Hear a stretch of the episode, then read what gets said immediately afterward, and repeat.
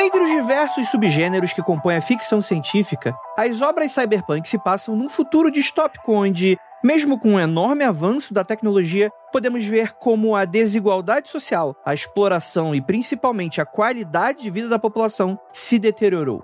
Nesse universo, a tecnologia não apenas falhou em resolver os problemas sociais, como inclusive potencializou diversos deles. Não podemos negar que a tecnologia é um dos pontos principais dessa vertente, que tem como proposta high-tech, low-life, ou alta tecnologia e baixa qualidade de vida.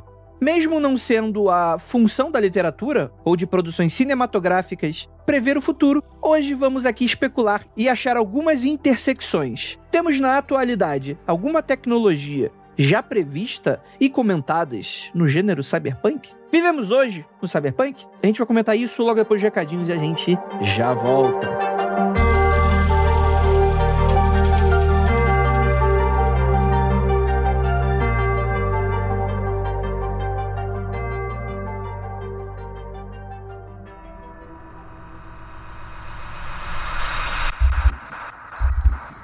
Não há nada de errado com seu áudio. Adentramos agora através dos seus sentidos. Estamos preparando você para o que vai acontecer nos próximos minutos. Além do que conhece por tempo e espaço, o contato com algo além. Não conte para ninguém e nunca olhe para trás, pois este é Mundo Freak Confidencial.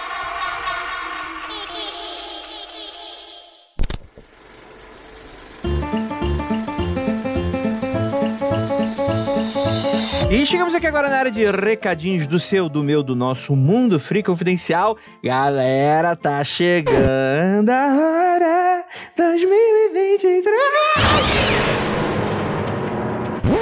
É isso aí, gente. Peço desculpas pelos últimos segundos. E aí, gente, estamos aqui no Recadinho Por que vai ser bem rapidinho. Temos anúncios bem bacanas aqui para vocês. Primeiramente, agradecer você que segue a gente nas redes sociais e pedir, caso você não siga, para fazer isso. Arroba Mundo Freak no Twitter e arroba Mundo Freak em todo o resto. TikTok, no cu, no, no Instagram, na parada toda, beleza? Lembrando a todos que Criminologia está saindo toda segunda-feira aí. Crimes bizarros, aniquiladores de família e Jay fazendo fazendo o seu ouvido pingar sangue, não ter o dos outros, né?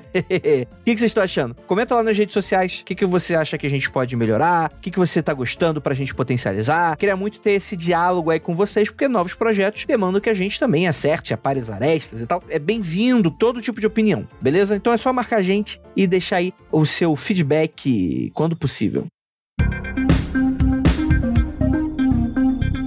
Temos também aqui descontão de final de ano, galera. Para você que gosta de camisas do Mundo Freak, a gente está dando aqui essa força maravilhosa para a loja do nosso amigo Rafael Jacaúna, que está na geladeira. Ele está reclamando todos os dias. Então, quero que vocês vão agora no Twitter e agradeçam a mim por ter colocado ele da geladeira. Sacanagem. Ah, mentira, gente. É, é, tá ruim para todo mundo, né? As pessoas se tornam streaming, co começam a ser empresários, empreendedores, e aí fica difícil de marcar podcast, tá? Mas ele tá aqui com a lojinha aqui, caso você tá sentindo falta dele, você pode ajudar ele ir lá na jacafreakstore.com. Lembrando, freak, né? F-R-E-A-K, store, né? S-T-O-R-E .com. Não é .com.br, é apenas .com. De qualquer maneira, no post desse episódio tem o um link bonitinho pra você. Galera, tem todas as estampas clássicas do Mundo Freak, do Magicando e também diversas exclusivas que você só encontra na Jaca Freak Store. Então é isso. Gostaria de agradecer muitíssimo. Estamos chegando no final do ano e teremos muitas surpresas aí para vocês, beleza? Bora falar sobre Cyberpunk. Esse episódio ficou maravilhoso. Então, bora lá.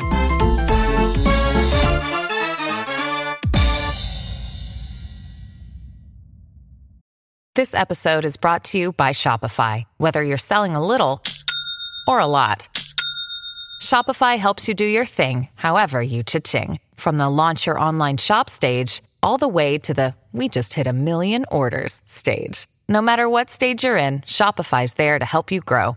Sign up for a $1 per month trial period at shopify.com slash special offer, all lowercase.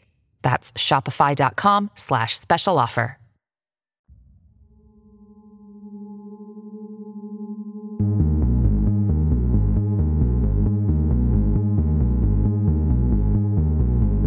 Longos dias e belas noites, queridos ouvintes. Está começando mais um Mundo Freak Confidencial. Eu sou Andrei, a inteligência artificial mais burra da internet. e vamos falar hoje de cyberpunk, ficção científica e sociedade. Aqueles temas que a gente não dá nada. Pode explodir de visualizações ou pode ser um fracasso total. Vai depender se a Jay vai gostar dessa pauta ou não. Porque todas as pautas que ela odeia fazem É verdade, é verdade. Tem, tem esse, essa lenda no mundo freak que todas as pautas que ou eu não gosto de escrever ou eu não gosto de gravar são as mais ouvidas. Pois é, pois é. Isso quer dizer alguma coisa. Não sei o que exatamente, mas quer dizer alguma coisa. Você não tem data o suficiente, precisa de Big Data pra prever isso. Olha, aí, Exatamente. não fala isso, que o Lucas vai começar a ter coceirinha no, no furico e vai preparar a apresentação de 14 slides em vídeo com, com toda essa Big Data aí. Enfim, temos aqui a Jay pra me ajudar nisso. Oi, pessoal, tudo bem? Hoje tô bem contente com esse tema, porque eu lembro muito do Keller falando: o cyberpunk é uma coisa muito real, nós vivemos no cyberpunk, o Brasil é um cyberpunk. Pra quem não, não maratonou aí todos os episódios do Mundo Freak, dá uma voltinha aí que ele repete isso em uns dois, três episódios, tá? Isso aí. E temos aqui nosso queridíssimo Marcos Keller. Acabei de dar um, um gole no meu Cyber Whisky, porque eu continuo achando algo muito parecido, viu, cara? Pelo menos o, o low quality of life tá aí firme e forte pra todos nós. Porém, porém, a esperança no horizonte, talvez, talvez. Mas quero deixar claro que o, momento em que todos nós precisamos impedir é o momento em que a vida humana for prolongada pelos bilionários. Aí ou a gente se revolta e mata todos, ou acabou. E temos aqui também a pessoa com mais cabelo de ficção científica que eu conheço, Liv Andrade. Gente, o futuro já chegou, como diria o. o- A Globo. Globo, isso que eu ia falar. Começou. Hoje a festa é sua. Porra, eu hoje- nunca pensei que. A, será que a Globo é, é- tem ideia do cyberpunk que isso é? William Gibson, o aspas, aspas, pai do, do cyberpunk, já disse que o futuro já chegou, ele só não é bem distribuído. Ou seja, é cyberpunk. O problema é que a gente só fica com a parte do low life e você não é o protagonista. A gente só fica com o punk, né? Só fica com o punk e a gente é, ó, só de fundo ali, só na raba.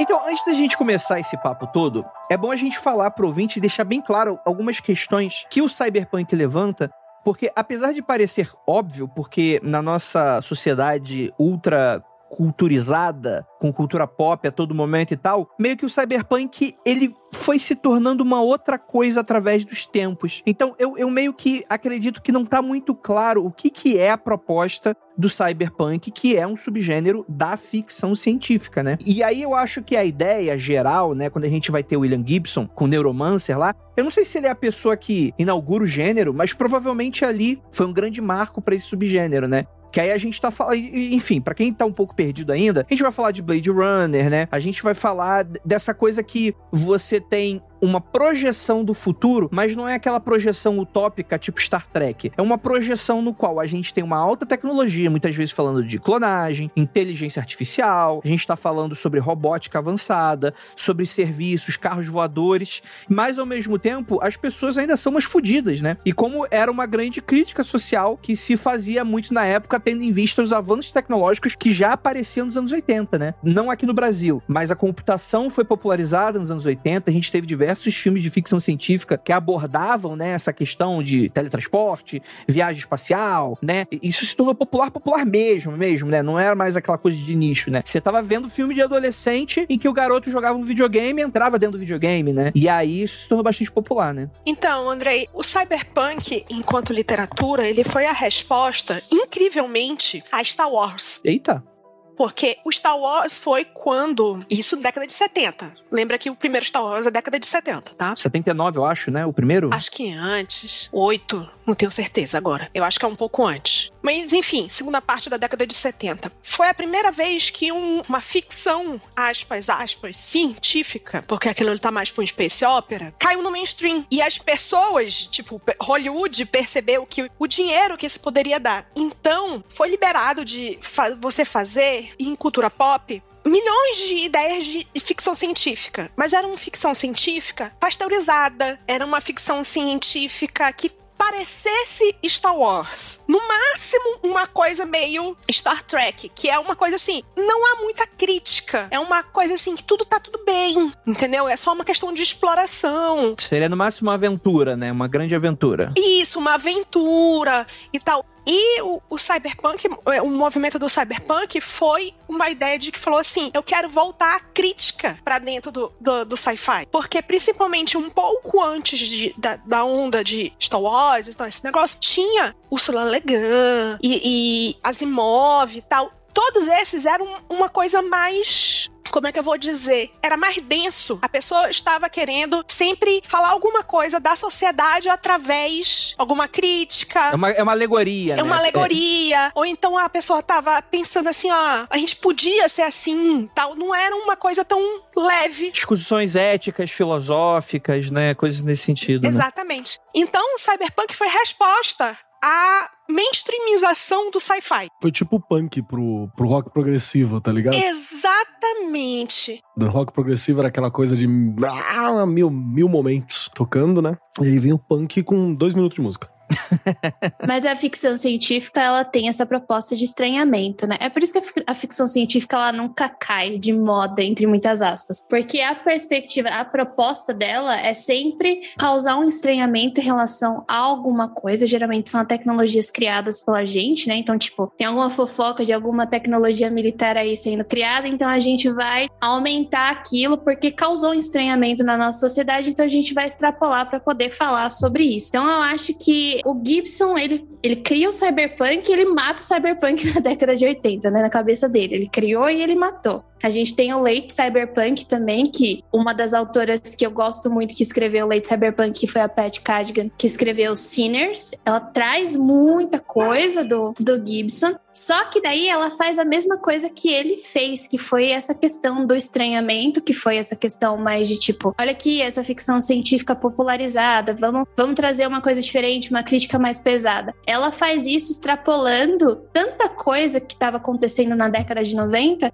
que ela consegue projetar o GPS que a gente usa hoje e o CGI. Ela conseguiu, tipo, o GPS que a gente usa hoje, que antes era uma tecnologia militar, ela conseguiu extrapolar e fazer com que, literalmente, é como se fosse uma previsão. Então, é muito interessante essa renovação que a ficção científica tem nesses subgêneros que ela traz. E o cyberpunk acaba sendo uma dessas vertentes que é bem interessante. E eu acho um pouco incômodo só do, do cyberpunk ele ser verborrágico, né? Ele tem tanta coisa para dizer que acaba sendo muita informação ao mesmo tempo, então tem que tomar um pouquinho de cuidado, né? É bom a gente falar que ficção científica acho que é um tema que ele vai voltar a ser abordado aqui no mundo freak. A gente precisa falar sobre muita coisa que, que, que tem essa, essa pegada do insólito, né? E da gente imaginando nossa sociedade de certa maneira. Aí também existe uma discussão que ela é muito ampla e eu não acredito que a gente vai colocar um ponto final nela aqui, até porque, enfim, não é uma. não existe um Vaticano da ficção científica. Existe sim, somos nós, a partir de agora, decidido. São...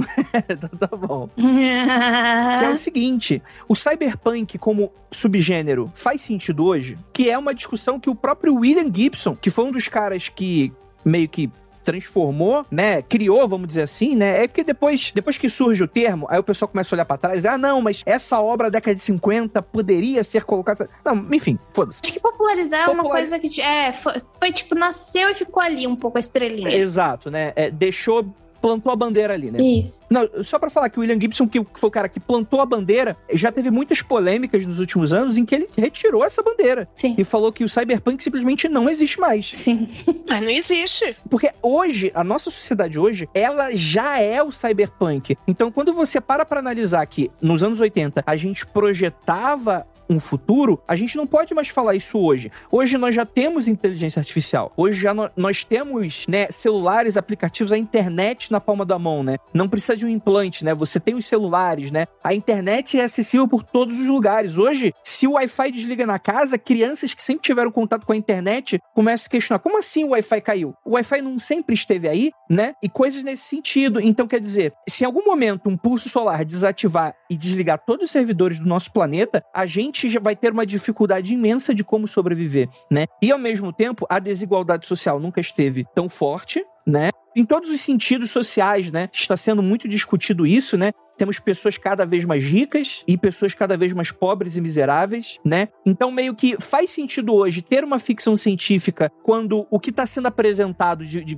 por exemplo, o game Cyberpunk 2077, é mais ficção científica. A loucura que foi produzir aquele game, que foi com os desenvolvedores dormir dentro do, da empresa para fazer esse jogo ir pro ar e ele ser uma bela de uma bosta porque um executivo pediu para adiantar as coisas e saiu daquela maneira, do que o próprio jogo, porque o jogo ele é uma versão satírica do, de algo que aconteceu nos anos 80. Ele não tá projetando um futuro do agora. Ele tá só homenageando uma parada que a gente fazia há 20, 40 anos atrás, saca? Então existe essa discussão hoje, né? Eu queria acrescentar uma parada que vai, vai de encontro a isso tudo, que tem a ver com essa questão de quando você pensa cyberpunk, hoje, quando a gente vai trabalhar com ele, costuma ser esse futuro do passado, né? Então você faz um futuro elaborado a partir daquele pensamento do que era nos anos 80. Então acontece bastante, que é o famoso, sei lá, os céus da cidade parecem estação fora do ar, né? De uma TV fora do ar, que é a famosa frase poética pra caralho que abre o, o Neuromancer. Mas tem uma parada que é a estética cyberpunk, né? A estética das luzes, a estética das luzes de neon, elas são algo extremamente forte e que marcou muito, até como uma coisa desejada. Tipo, você pega muito daquela estética do o, o, o Japan Core, né? Que a galera gosta da, da estética também. Ela é muito sobre essas luzes brilhando, sobre essas coisas estando presente, né? A famosa As Luzes da Cidade à Noite, que tá, inclusive, como uma metáfora dentro do, do, do Neuromancer do Gibson. E é uma coisa legal, né? O neon estourando e, e por aí vai. Eu quero passar uma monção aqui, Keller. A Lívia vai ter um AVC. Questão de ordem. Eu vou ter, eu vou ter um AVC. é, ela já tava tendo, tava tipo, meu Deus. E o cabelo dela estava neon neste momento. Eu quero passar um, um questão de ordem aqui, para passar uma monção pra gente começar a se referir às pessoas que usam o cyberpunk só pela estética, sem perceber a crítica a capitalismo. É, não é cyberpunk. O do primeiro cyberpunk, a primeira onda do cyberpunk é uma crítica ao capitalismo. Uhum cyberpunk da década de 80. O cyberpunk, o late cyberpunk 90, início de 2000, tá mais uma crítica aos problemas de, de ecologia, tá? Não só a ecologia, acho que também a tecnologia que foi gerando. É. Sim, sempre tem a tecnologia, mas a, a, a maior diferença tem a ver com. Ali, é no primeiro, eles estavam pensando só que o mundo ia acabar em capitalismo, e o leite, eles acham que vai acabar em capitalismo e efeito estufa. Bombas nucleares, fudendo tudo. Monção para se re referir a. Tem pessoas que são cyberpunk e tem pessoas que são neon liberais. porque estão ali só pela estética. Neon liberais, tudo isso muito bom. ai, ai, entendi o trocadilho agora. Estão ali só pela estética.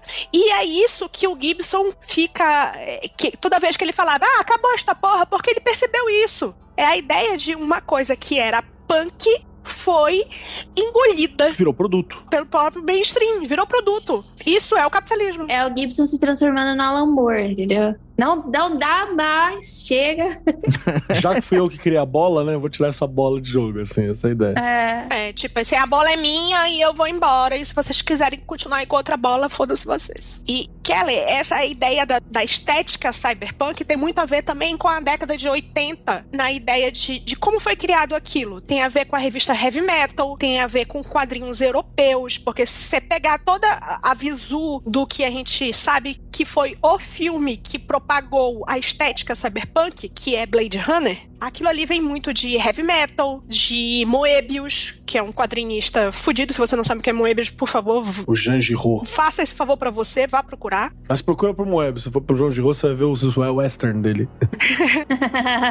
da ideia de ser pastel, de futuro, de tal, esse, esses negócios. Assim, então, assim, a estética não é só criada pelo Gibson e pelos livros, tem outras mídias também. É que é muito importante, por sinal, principalmente quando vai pra parte cinematográfica. Eu só queria fazer um adendo, que a gente tá falando muito do Cyberpunk fazer algumas projeções, né? Eu queria alertar que não é dever de nenhuma literatura fazer projeção de nada. Boa. Tá? É, então a gente sempre tá falando aí da ficção científica. Poxa, essa ficção científica fez aí, teve a ideia dos tablets que saiu do Star Trek. É, a ideia de, tipo, você fazer videoconferência que saiu, acho que de um filme do Kubrick e por aí vai. Eu acho importante que a gente tem que dar licença poética para literatura e para os filmes, tá? Então tem uma pegada tecno tecnológica muito forte, tem todas essas cores, etc. Mas não necessariamente algumas obras elas precisam fazer previsões decisões ou tecnológicas. Não é isso que vai garantir que é bom ou não, né? Isso, exatamente. É, não é acertar, né? Acertar você. Isso. Porque assim, o que eu vejo muito é o que o que começou com essa coisa que depois eu fui trazendo um pouco para os livros, é o que aconteceu com Interestelar, né? Pô, começa um, um filme puta científico, acuradamente correto, etc, e de repente tem um, uma licença poética no final e ele termina o filme ponto final. É, é espiritual quase, né? É o final. É, ponto final, aquela é a história que ele quis contar. Se ele quis dar um pouco de acurácia, ótimo. As pessoas que gostam de ficção científica e ciência, elas vão ser atraídas e elas vão ver aquilo, entendeu? Não necessariamente você precisa fazer esse tipo de previsão para uma obra ser boa. É sempre bom a gente aliar a, a tecnologia ou então ensino de ciências a essas obras para você ter interseção entre os dois, entendeu? Então eu acho que é bom colocar esse Claro. grande aviso pra gente não confundir as duas coisas. É que depois fica aquela discussão meio palmolona do tipo, ah, o que, que é melhor, hard sci-fi ou né, né, né, né, E, né? ah, Era exatamente o que eu ia falar. Se a gente entrar por isso, a gente vai entrar na discussão de hard sci-fi, se não. só hard sci-fi é, é- é- é sci-fi de verdade. Aí, aí, aí, aí a gente precisa de uma cerveja pra falar disso. Tanto que quando, é, quando você vai estudar a ficção científica e todos os seus subgêneros, eu particularmente gosto de chamar de ficção científica e o com que ela flerta. Ela pode flertar com romance, ela pode flertar com terror e com horror, que eu acho que é muito bem-vindo, principalmente O para new wave deles. você consegue falar de muitas questões que estão acontecendo hoje em dia, né? Porque a nossa realidade ela é um horror, um terror, então faz sentido a gente pegar isso. Então, quando você começa a categorizar, você começa a ir pro lado às vezes pejorativo da coisa. Isso não quer dizer que uma coisa seja melhor do que a outra, quer dizer que a ficção científica, além dela ter esse poder de estranheza, de pegar alguma coisa que está acontecendo e é novo, é diferente e a gente extrapolar, ela também tem a, a capacidade de se aproximar de outros gêneros e fazer disso uma boa história tanto quanto. Então, tipo, quando a gente tá falando aqui, ah, tecnologias que saíram do cyberpunk,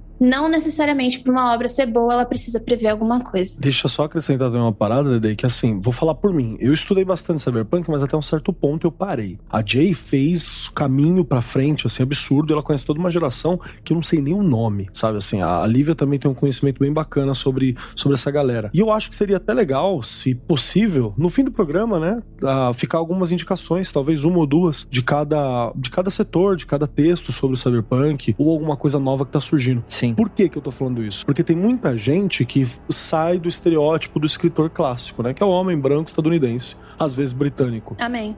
Amém! E Amém. quando você sai dessa estrutura, você tem uma galera que conversa sobre uns bagulho que é muito louco, você entendeu? E é muito mais fora da caixinha, né? E aí que você ganha a riqueza de você estudar, de você perceber, de você ver. Pessoas, por exemplo, você vai falar sobre, a, sobre trocas de corpos e por aí vai, que nem o, o Alternate Carbon. Você tem uma galera falando sobre isso que são pessoas que têm uma experiência trans, uma experiência distinta, que é uma outra coisa. Eu tive uma experiência recentemente que eu não estava esperando, que é eu, eu trabalho com ficção científica no ensino de ciências. E eu peguei um livro, tipo, eu selecionei uns livros por ano, sabe? E são de mulheres que escreveram ficção científica. Eu peguei o Justiça Ancilar. O Justiça Ancilar, ele estourou a minha cabeça de uma forma tão grande por causa da, da estranheza que ela trouxe de trazer uma personagem que é uma inteligência artificial e que ela é complexa. Quando que a gente vai achar? O clássico que a gente tem na inteligência artificial é como no filme Her, né? Que ela é uma inteligência artificial e você só conhece ela pela metade e ela é estereotipada. E, ou então, quando a inteligência artificial que ela vai matar você ou ela vai assumir o controle da sociedade. Nesse livro é muito pelo contrário. Que é uma coisa, o robô lá- lá de trás, tá ligado? Essas paradas É, de sumir. entendeu?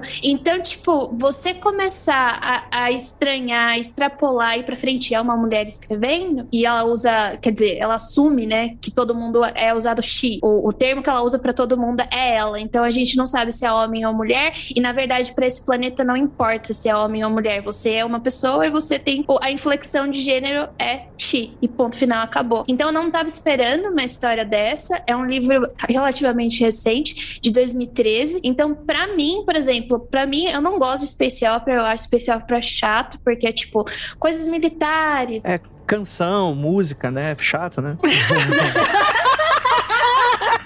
Musical é uma merda sempre, né, cara? Gente, Eu não ri da piada do Andrei, eu ri da cara que a Jay fez quando entendeu a piada. Space Opera, pra mim, é aquele, aquele canto do quinto elemento da mulher cantando azul.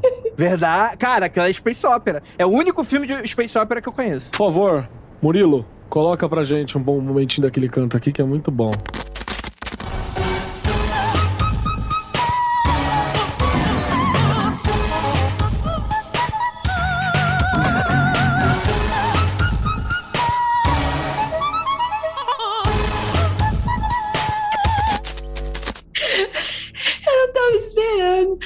Perdi. só, só concluir o, o tio das arminhas lá.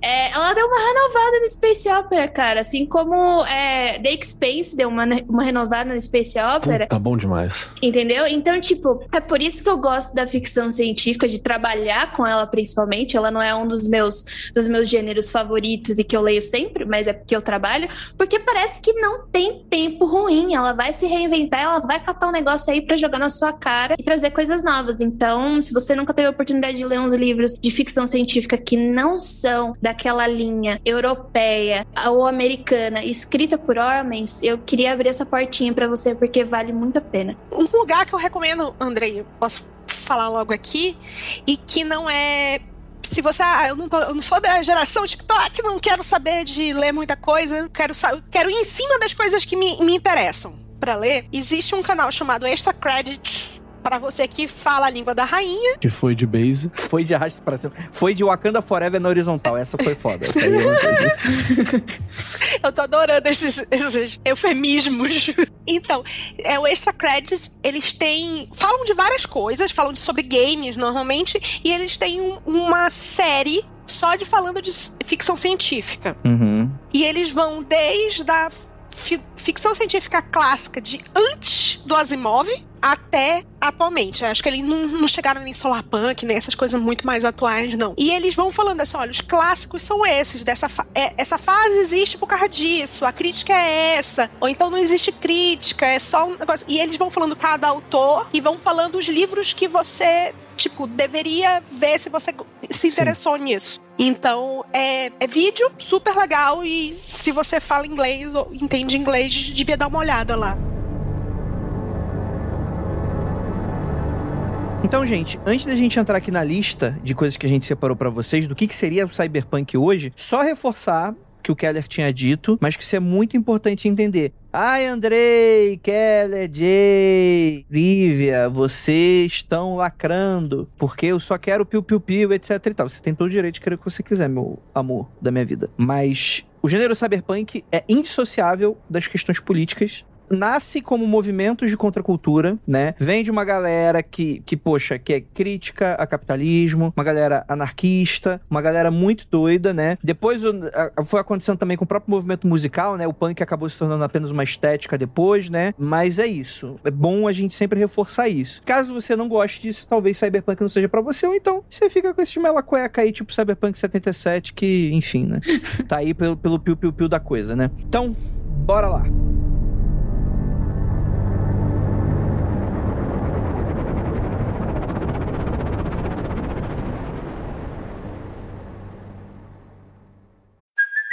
Hey, it's Kaylee Cuoco for Priceline. Ready to go to your happy place for a happy price? Well, why didn't you say so? Just download the Priceline app right now and save up to 60% on hotels. So, whether it's Cousin Kevin's Kazoo concert in Kansas City, go Kevin, or Becky's Bachelorette Bash in Bermuda, you never have to miss a trip ever again. So, download the Priceline app today. Your savings are waiting. Go to your happy place for a happy price. Go to your happy price, Priceline.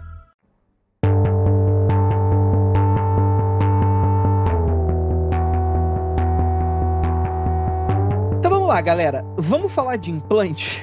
Tá na boca da criançada aí, os implantes, etc e tal. Isso é muito maneiro porque quando a gente vai falar sobre ficção científica, a gente tem de todo tipo, né? A gente vai ter desde aquela coisa do globo ocular, que a pessoa até troca, né? Tipo assim, tira os glo- globos que nasceram e colocam uns que tem visão noturna, tem essas coisas, etc e tal. Você vai ter aqueles que tu coloca na cabeça pra ter sensações, né? Pra ir pra outras realidades e coisas nesse sentido. Você vai ter braços biônicos, né? Você vai ter aquele filme o Elysium, Tom que Cruise? teve o Wagner Moura, etc, né? Ah, não, Tom Cruise. Eu confundi com o Tom outro. Cruise é o Edge Tomorrow, né? Não, esse é outro também. Não, Edge Tomorrow é o do. da- é o do É, esse, esse é... Não, da. Do reloginho no braço do dinheiro. Não, vocês estão confundindo tudo, cara. Puta merda. Caralho! O que eu queria dizer é a daquele dos alienígenas que ele morre todo dia no mesmo dia e tem que ficar voltando. É o Edge of Tomorrow. É, né? isso, eu Qual errei. que é o. o- Foda-se. Vai. O do reloginho é o que tem o cara que parece. Não é o Timberlake? Bom pra caralho. Ah, eu sei que filme é esse. Que o dinheiro É tempo. da sociedade é tempo. E, Andrei, os implantes também, é, não esquece de falar o- os que são armas, né? Perfeito, perfeito, perfeito. Afinal de contas, o, o Cajuru tem um. Sacanagem, deixa eu. Deixa eu... Ai, caralho, mano, que comeu palhacito, essa puta merda. É que eu fiquei pensando, cara, tipo, tem arma. Eu falei, cara, tipo, é. Eu não. eu- É um, um pinto de borracha pro prostético. Não, mas aí eu, eu faço uma pergunta. Implantes penianos que a pessoa pode ficar dando, batendo continência a hora, a hora que quiser, quando quiser, não é uma coisa meio cyberpunk? Inflando no saco, né? Que você vai apertando assim. É tipo, tchu, tchu, tchu, tchu. Foi tão longe que eu ainda fiquei pensando. Tipo, que? Ai, caralho. É um implante, gente. Tem uns que fica parecendo aqueles bonecos articulados. Sim. É, hoje em dia a gente meio que dispensa a necessidade dos implantes, porque a gente tem tudo meio que na palma da mão. Né? Até mesmo quando você vai falar sobre realidade virtual, a gente tem a realidade aumentada dos celulares, né? Que é você mirar ali no QR Code muitas vezes, aí tem uma coisa acontecendo só dentro da realidade do celular, etc e tal, meio que substituindo o que você estaria vendo, né? Você tem a proposta do Google Glasses, que nunca foi pra frente por questões éticas, né? Opa! Google Glass 2.0. Ray-Ban, procura. Ah, já tem já? Já tá, tá- já tá tendo? Procura da Ray-Ban. Então, apesar do problema ético, que é tipo, você nunca vai saber se uma pessoa tá te gravando ou não, né? Porque tá com. É um óculos, gente. É o, tá o teu óculos normal, né? Mas eu, eu acho a tecnologia muito interessante no sentido, pô, tu tá andando na rua e ao invés de tu ficar com o celular olhando na mão o GPS, você pode estar no teu óculos o GPS, né? O problema é que tu vai olhar pra uma parede, é, vão meter uma porra de um, de um anúncio de 30 segundos tô olhando pra parede, né? Esse é o problema aí que é o provavelmente iria acontecer também, né? Eu acho interessante esse negócio do problema que você tá falando, porque esse negócio dos anúncios acontece muito nesse livro da Pat Cardigan, que é os The Sinners, que o que acontece é, os carros, eles são controlados por uma empresa de aplicativos, só que os pop-ups do negócio fica toda hora aparecendo e daí causa um engarrafamento, além de todos os problemas que o aplicativo tem, entendeu? Tem uma cena em Altered Carbon, que é quando o cara coloca a primeira vez o, sei lá, o implante lá, que é pra ele ver o mundo in- interconectado como todo mundo vê, e ele coloca o implante e ele não coloca o, o anti-pop-up. O adblocker. praticamente pira. Ele, ele não colocou o adblock, é exatamente isso. Ele coloca o negócio sem o adblock e ele pira, ele cai no chão babando. Vem uma pessoa e tem que ajudar ele. Pode parecer piada, mas literalmente é um adblock por causa dos anúncios que ficam aparecendo. É literalmente isso, não é zoeira, é o que acontece. e a outra coisa que eu acho, eu acho que esse é produto da Ray-Ban, esse, esse óculos da Ray-Ban agora, ele só é possível. Primeiro que o, o Google Glass ele falhou, tinha todo mundo tava muito preocupado com esse problema, né? Tipo assim, ai, não vão saber se tá filmando ou não. O da Ray-Ban é mais difícil ainda de você saber, só que as pessoas não estão tão reticentes porque você já está sendo filmado. Se você mora numa cidade, você já está sendo filmado todo dia por todos os ângulos. Você tá sendo ouvido, né? Você fala uma palavra, você fala uma palavra e o seu celular ele já vai traquear sobre aquela palavra que você falou. Alexa, né? É. as pessoas estão se dessensibilizando do fato de que você pode ser filmado ao tempo todo. É, a gente vai falar sobre questão de proteção de dados em algum momento aqui, mas ela vê como ela tá ligada a tudo isso e várias empresas se interessam em fazer de uma forma barata, por exemplo, tornar acessível isso, justamente porque você tem os grandes dados sobre o comportamento humano. Uma hora que você tiver uma quantidade ok de pessoas utilizando o, o- esse determinado óculos, como a gente tá falando aqui, cara, você vai ter visões particulares de vidas internas, opções para onde que a pessoa olha, como que a pessoa olha, para quem que a pessoa olha, em que situações as pessoas são mais vistas. Mona Lisa Overdrive. Então é bem tenso, é bem tenso. Sabe, aquele, sabe aqueles joguinhos que falam, ah, se você pudesse ter um superpoder, qual seria o superpoder que você teria? Eu tenho pavor de ter o superpoder de saber das coisas. Eu não quero saber de nada. eu não quero saber de nada, eu não quero saber o que a pessoa pensa, eu não quero saber. É muita informação, é muita coisa. Imagina o nosso cérebro, tipo, processando tudo isso, sabe? É muita coisa. O burnout aí É, vai ser cotidiano. É que em breve não vai se precisar o seu cérebro fazer tudo isso, porque você vai ter um acesso ao OneDrive ali, sabe? Ao, ao, ao nuvem. Ah, é verdade, né? Mas falando em implantes desse gênero, os implantes que são feitos no cérebro para tipo poder ajudar em outras questões, tipo mal de Parkinson, Alzheimer, esses são mais inte- tipo é o avanço tecnológico ajudando tipo o ser humano infelizmente a viver mais. A situação atual dos implantes tá mais assim, tipo, você vai no cyberpunk, os implantes são, na maioria das vezes, opcionais. Tipo, eu tenho meu braço, mas eu resolvo tirar o meu braço para colocar um braço melhor. A situação atual que a gente tem de implantes na medicina é para ajudar pessoas que, por algum motivo, seja genético, seja acidentes, seja, não sei, nasceu desse jeito ou aconteceu alguma coisa. Então, aí é, é muito uma questão assim. Pô, pessoas, por exemplo, tem um cara do MIT que ele tá criando uma prótese de perna, ele, ele perdeu as duas pernas no, do joelho para baixo, ele perdeu as pernas num acidente de alpinismo. Viu? Que vocês dois aí que acabaram de chegar de Quixadá podia ter acontecido. a, Lívia é anti é contra Trilha. Trilha? anti-trilha. Não, eu sou, eu sou pró a pessoa se preparar pra fazer a trilha. Entendeu?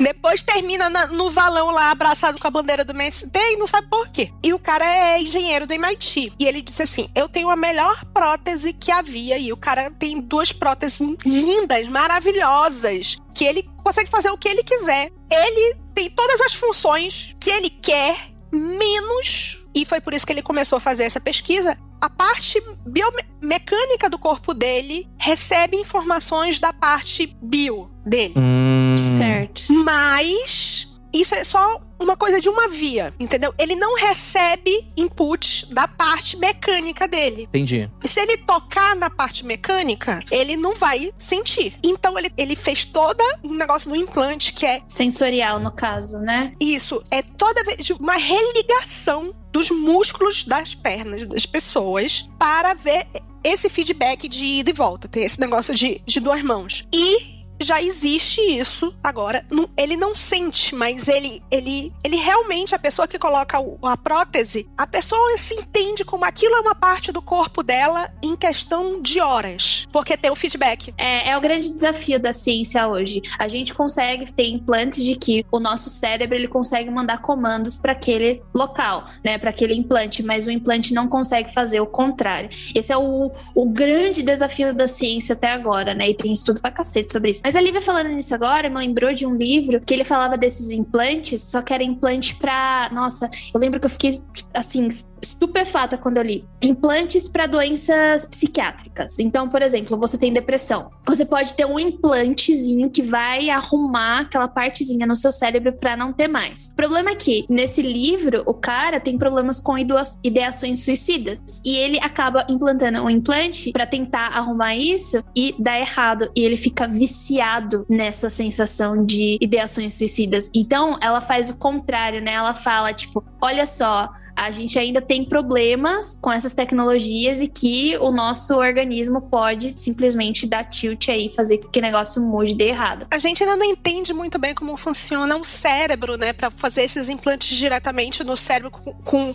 feedback de IV, né? Com via de duas mãos. Exatamente. Uhum. O que a gente tem hoje é esses que você falou, né, Lívia? Que inclusive não variam muito daquele, por exemplo, sei lá, smart pulseira. Não a, a Mi Band que você usa tal, mas uma pulseira que o movimento específico da mão abre tua porta, se ela estiver ligada à rede, sabe? Um anel que um movimento específico do dedo liga o som, que você consegue fazer isso. Até se eu não me engano, o, o implante daquele que não deve ser nomeado porque é financiado por, por dinheiro público e gosta de falar que o público não é importante hoje comprou o Twitter, ele, ele queria fazer um rolê do implante né, na cabeça, que era justamente isso. Era um, para você criar um caminho e pensar uma coisa específica e associar o pensamento naquela área que você programa para algo acontecer. Então, sei lá, eu movimentei, imaginei que eu tenho um terceiro braço, movimentei ele, então aquela sinapse específica, né, iria ali ativar esse implante e ele, sei lá, ligava o rádio, ligava a TV, né? Tem uns implantes disso que você tá falando, mas é tipo assim, eu, me dá um horror. Você se lembra como é que era aquelas placa-mãe de computador? Você já viu como é que é o, Agulhinhas, agulhinhas. o processador mesmo? Várias agulhas? É aquilo enfiado na cabeça da pessoa. Enfiado no cérebro. Gente, é. dá, dá um- uma, uma fliceta. E eles estão trabalhando com pessoas que estão com problema de. nos membros. Paralisia? É paralisia muscular.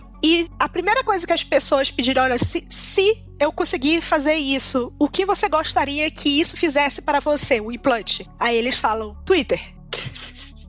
Texto. Eles querem passar, eles querem WhatsApp e Twitter e mexer na internet. É isso, porque É comunicação, é isso que ele tá pedindo, né? Uma forma de comunicação. é comunicação, é, é- é o que o povo quer, o- o- é a comunicação, porque o, o ser humano é um ser sociável. Se você está numa síndrome de lockdown, imagina isso, que só seus olhos se mexem. O que, que você quer? Você quer conseguir conversar com outro ser humano. E é isso que essa, esse implante aí que eu disse que é horroroso, parece um... Nossa, me dá horror, gente. Eu ia falar da hora, tipo, na hora que você falou, deu, nossa, da hora, ela me dá aflição, meu bicho.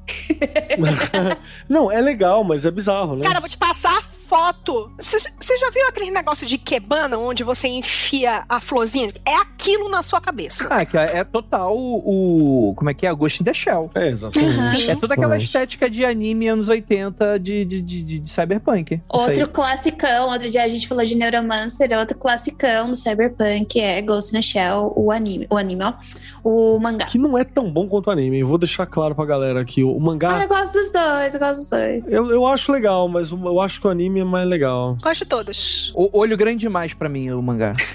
Ah! Eu acho que a, a, a Major, ela é muito brincalhona e tem muito fanservice pra criança e adolescente dos anos 80 no mangá. Tem. Tem. Olha, desde que você não goste do filme, pra mim tá liberado mangá, anime. Ah, aquilo, não, aquilo não existe. Aquilo não existe. Não, é- Não, não, aconteceu. Não aconteceu. Não, aquilo não aconteceu, não pode te machucar. Porra, aquela, aquela entrada é tão boa. A entrada é covarde porque não colocou a trilha sonora original do filme com medo da galera sair do cinema porque americano é tudo xenofóbico.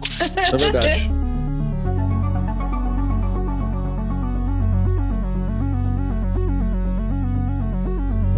Cara, implante é um negócio maneiro porque te permite ser um sobre-humano, né? Tem aquele livro lá do Guerra do Velho. Ah, a Guerra do Velho eu nunca li. É muito bom. É legal. A gente tá fazendo alguma diferença entre implante e wearable? Ainda não. Porque como Keller falou de anel e tal, esse negócio. A gente tá falando só de implante, não estamos falando de wearable. É que, é que muito do wearable veio pra substituir a ideia do implante, que é muito intrusiva pro nosso corpo, né? Uhum. Ainda. É o soft, é o implante soft. Então, por exemplo, ao invés de você ter um chip de pagamento dentro da sua pele, subcutâneo, que existe e pessoas têm, aliás, né? É mais fácil e menos intrusivo você colocar esse sistema no seu celular. Então você só coloca no painel eletrônico e tu entra no metrô e aquilo foi descontado do teu celular. E Porque você tem confiança que aquilo ali vai descontar o que ele promete que tá descontando, né? Meu Deus, eu quando eu falei para as pessoas que eu uso o metrô pelo QR Code, tipo, eu passo pelo metrô pelo QR Code no celular, né? Aham. Passo sim, porque eu não tenho cartãozinho. Então eu descobri que dá pra pegar só o QR, comprar o QR Code e já era. Daí eu uso, das pessoas não conheciam. Eu falei assim: é, gente, tecnologia já tá na sua mão. Já tá aí, né? Isso é merda. Gente, vai já me explicar isso daqui a pouco em off, tá? Lá, tá vendo? É, então. Mas, como eu tava falando, Guerra do Velho, eles falam bastante disso, né? Pra quem não sabe, não é um spoiler do livro, mas é algo que ele vai construindo, então talvez não seja interessante caso você não queira estar sabendo de nada quando vê o vídeo, então pule dois minutos desse papo, né? Mas no Guerra do Velho, você tem uma situação muito interessante que é, ao invés de você se aposentar, você pode se alistar pra guerra. Só que as pessoas que estão na Terra, elas não sabem como isso vai acontecer. Elas se imaginam, porra, vão me mandar eu com 70 anos pegar numa arma e lutar num pla- no outro planeta, né, com uma metralhadora. E, e isso tá meio, é meio nebuloso e tal, né, porque tem uma empresa que comanda toda essa área, etc e tal. Sempre tem uma empresa. É, isso é o Cyberpunk, inclusive. Então, mas essa é a parada. Tipo assim, você, você pode optar por morrer normal na Terra, mas você pode ter uma extra vida se você quiser lutar com a gente para defender o território, né? Não, e tem mais ainda. Se você fizer isso, você lutar pelo território, você vai servir por, sei lá, 10, 10 anos e depois você vai ser Tem a- uma full vida nova, né? um colono. É, você tem uma full vida nova como um colono em um dos locais. Guerra do Velho, toda a série é bem interessante. Esses três livros são ótimos. Eu não li. É, eu gostei bastante. O li é bem legal. Então, e aí, que que acontece? Você tem uma situação. Tem uma explicação por que, eles têm essa tecnologia e tal, mas você tem toda uma situação que, naturalmente, né? Um corpo idoso, né? Pra lutar pra guerra parece não ser muito prático na ideia geral de como você imagina como seria uma guerra, né? Então a ideia é que você tem uma transferência total em um corpo fabricado, né? Então até o teu sangue, e é muito engraçado, né? Que eles têm trademark para todas as partes do seu corpo, né? Então você tem o, o Smart Blood, né? Que é o sangue inteligente, né? Carrega mais oxigênio e não sei o que. É mais oxigênio. Então, e aí você, se você.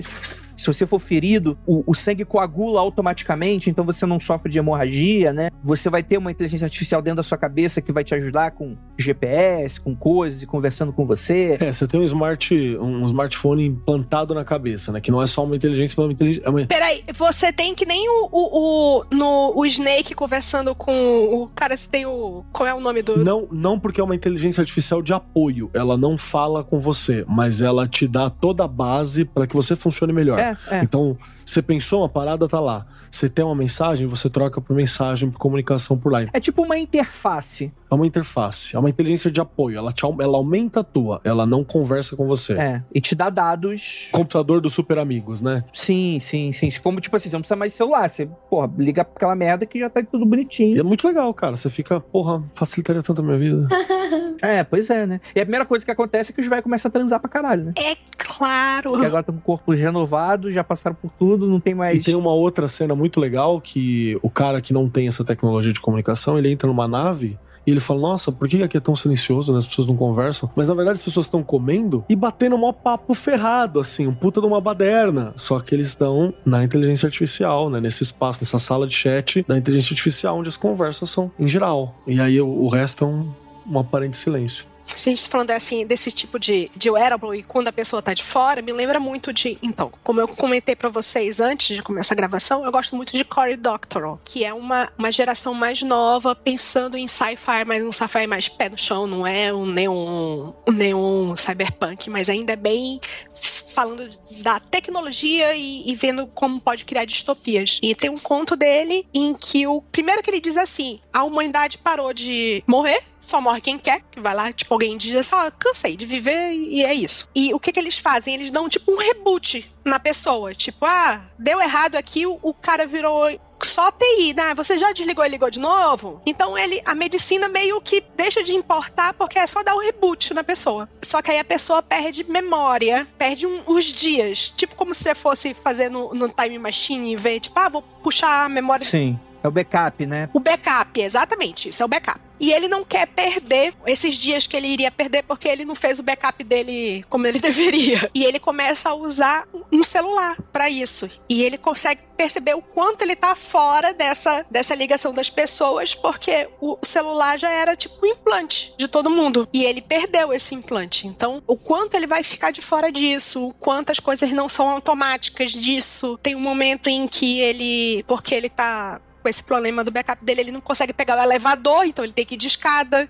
Uhum. entendeu? É, me lembrou um pouco sobre ensaio sobre a cegueira, né? Vocês falando aí, o, o A Guerra do Velho me lembra muito o filme O Lagosta, das pessoas que elas morrem, que elas querem morrer, elas decidem morrer, elas podem se transformar em animais, né? Que é uma pegada meio ficção científica. E para mim, Saramago tem muito uma premissa de ficção científica, né? Que é a trilogia si. Se as pessoas parassem de morrer, se todas as pessoas ficassem cegas, Desculpa, essa dos parassem de morrer, acho que é intermitências da, da morte. Acho que eu confundi os, os livros, que é onde as pessoas param de morrer, né? O que que acontece? Só que a extrapolação dele é muito mais social e política. Essa daí já traz muito pro lado cyberpunk, tecnologia, essas coisas. É bem interessante essas conexões. Tem um filme que é importante eu citar aqui, que ele não é exatamente um cyberpunk, mas ele é muito bacana e tem uma estética incrível, além de uma roupa de um herói principal que é maravilhosa, que é Zardoz. Ah, não! Onde você tem uma sociedade. Lívia, me deixe falar. Silêncio. que eu adoraria fazer cosplay de Zardoz. estou trabalhando física e mentalmente para ter aquele bigodão e aquele colã vermelho. Eu costuro o colã vermelho para você. Zardoz tem uma, uma, uma, sociedade em que se dividiu. Uma humanidade, uma parte da humanidade playboy, né, ricaça, conseguiu vencer a morte. Você tem os imortais, que vivem no Vortex, e os brutais, do qual você tem ali uma figura que é... Como que é o nome do cara?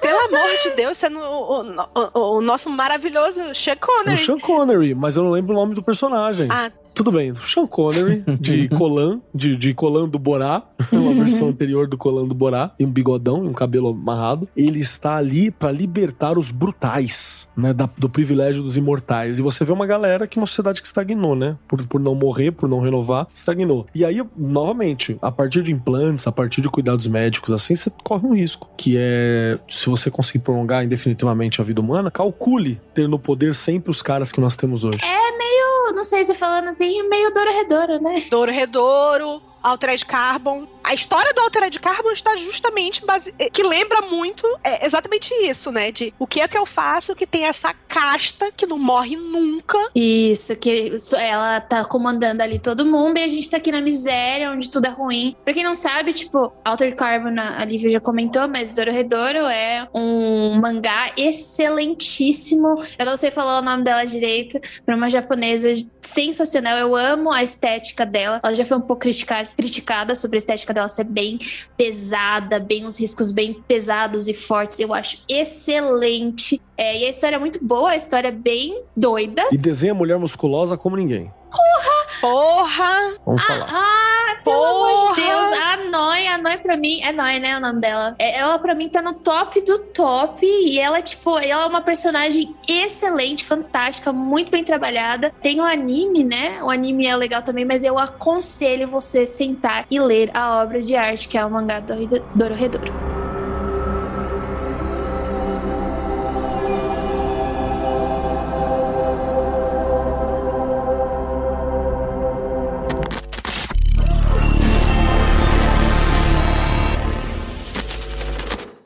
Aviso de gatilho. O próximo bloco terá temas que podem ser considerados sensíveis, como necrorobótica, violência animal e aranhas.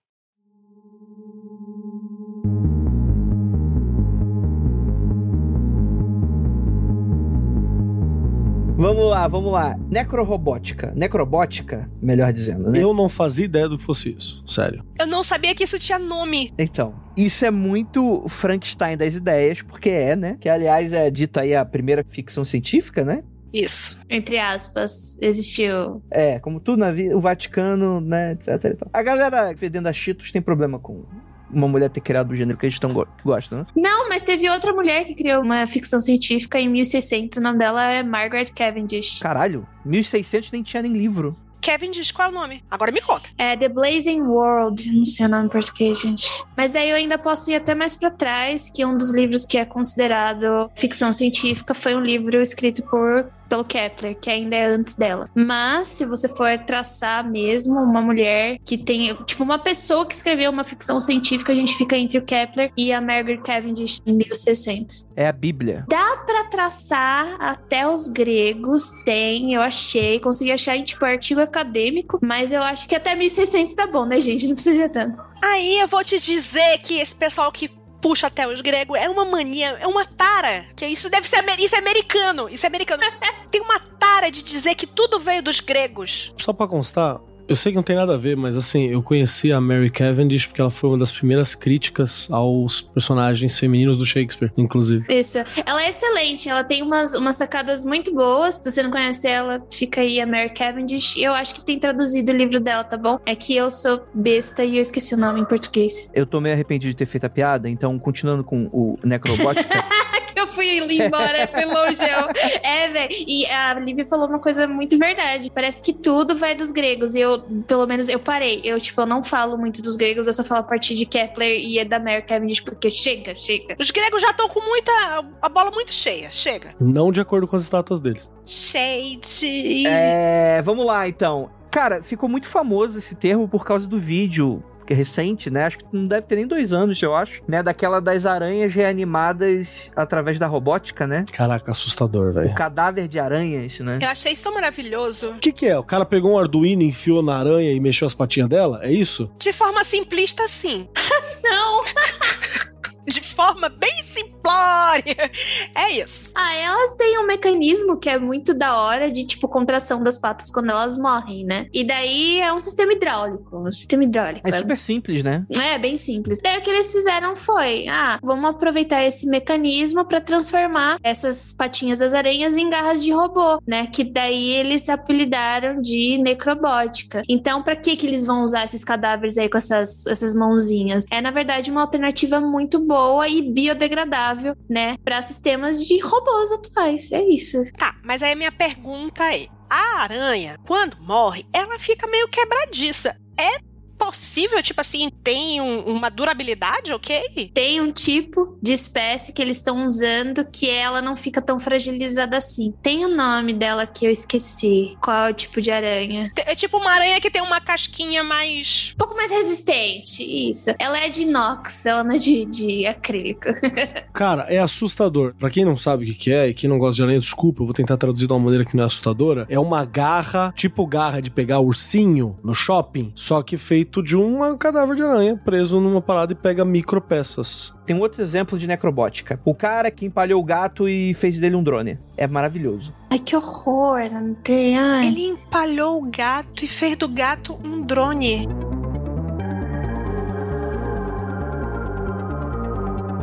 Meu Deus, cara, eu cometi o erro de abrir a foto do gato drone. É, não. Você cometeu um erro grave. Cara, é um gato helicóptero. É horrível. Eu coloquei a foto.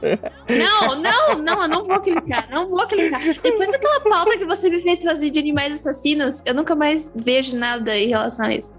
Olha, então esse negócio de colocar no drone, eu acho que é uma ideia maravilhosa de você fazer um perocóptero.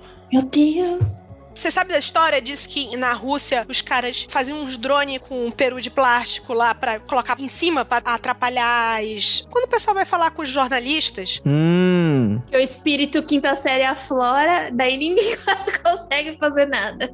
é exatamente, é pra zoar mesmo o cara, pra não ter mais coletiva. Aí você pode fazer aí no perocóptero. Um gatocópero. É, pronto. Jesus Cristo. Não. Keller, se você doasse o seu corpo para a ciência, que necrobot você seria? Uma máquina do sexo. Eu deixo pra ciência se divertir.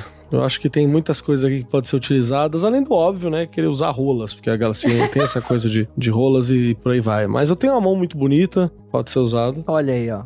O Homem das Mãos Belas. O Keller tem orelhas muito bonitas, gente. E grandes, pode ser usada pra alguma coisa. Pra ouvir melhor. Deixa eu só deixar claro que essa, tipo, ainda é uma coisa que tá sendo estudada, tá? E eles pretendem usar, não é, no, tipo, no cotidiano, no dia a dia. Eles vão, tipo, montar microeletrônicos, sabe? Coisas mais sensíveis que possam usar esse tipo de garrinhas. Só pra não achar que isso já virou, já tá em alta e já tá sendo usado. Não, eu já fico imaginando já sistemas muito delicados e pequenos, que aí Isso, você isso. pode usar esse tipo de mecanismo, né? Ou até maiores, né? Tipo esgoto, por exemplo. E aqui tem uma questão, né? Que você tem a diferença entre inteligência artificial e ciência artificial, né? Porque inteligência artificial a gente já tá vivendo, né? Você tem uma, uma série de algoritmos com dados. Não é nada muito complexo. Tipo, Alexa, por exemplo, é tudo programável, né? É uma inteligência artificial. É, ela não é uma consciência, né? Ela não tem consciência artificial, mas ela tem uma inteligência bem grande. E eu gosto muito, tava até conversando isso nesse fim de semana. Com a Alexa. Com a Alexa não. Inclusive, a Alexa é o, a alegria dos velhinhos, hein? Vários velhinhos que tem uma Alexa pra conversar ficam muito felizes. Deu uma Alexa pro velhinho. Continuando, conversando sobre essas inteligências artificiais de desenho que já fazem coisas fantásticas Sim. e estão na primeira geração, cara. Ah, cuidado com os artistas que vão aí comer seu cu, né? Porque. é, Não, mas é real. Elas fazem coisas fantásticas. e eles não estão errados. Não, eles não estão nem um pouco errado. E tá na primeira geração ainda. Então é uma parada que tende a, a- a evoluir muito. E pra lembrar a galera, nada é sagrado, né? Já tem gente pensando e criando inteligências artificiais que fazem outras questões, como por exemplo, narrações de frases complexas, com Isso. várias vozes, com vozes distintas. Podcast. Então você pode ter um podcast que já é redigido, aí você fala assim: ah, mas tem que ser redigido por um ser humano. Já existe inteligência artificial com uma certa quantidade de palavras e parâmetros, ela constrói um texto.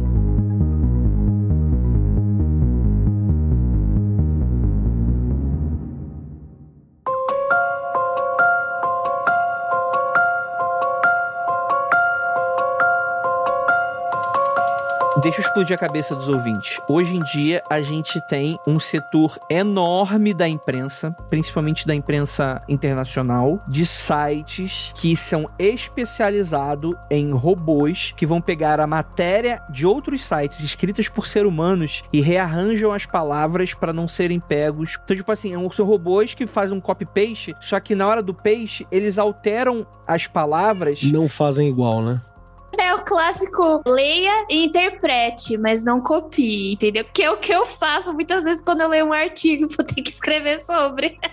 Não, mas aí é essa questão. E você já tem também ferramentas, ainda em beta, em que você já consegue criar um podcast escrevendo texto. Se você aliar essas duas tecnologias, acabou o podcaster. Isso é, é verdade. Mas sabe o que eu acho que a gente esqueceu de, de explicar um pouco? É que a inteligência artificial, ela pode ser a inteligência artificial e também a ciência inteligência artificial, né? Que é um conjunto de tecnologias. Então, tipo, você pode estudar inteligência artificial, então machine learning, robótica, um monte de coisa, e a gente tem a inteligência artificial, que são os mecanismos criados por todas as tecnologias, né? É, e tem um erro muito comum, principalmente por causa da ficção científica, que é as pessoas achando que em algum momento a inteligência artificial vai acordar. Não é assim que funciona, porque. Porque não tá dormindo, né? Primeiro, não é uma coisa que tá É, é. dormindo, meu amigo. Exatamente, né? Os parâmetros são feitos por programadores, né? Mas aí é que tá o pulo do gato, né? O que, que seria uma sem ciência artificial? De fato, a gente construir algo que é tão sofisticado e complexo a ponto de emular uma consciência, que é algo que a gente nem sabe exatamente direito se bicho tem, por exemplo, né? A gente nem sabe o que é consciência direito, certo? Exato, exato, exato. A consciência, na nossa concepção, no nosso entendimento hoje, ela é um emaranhado de reações químicas. É isso que é Sim, a consciência e é isso que são os nossos pensamentos. a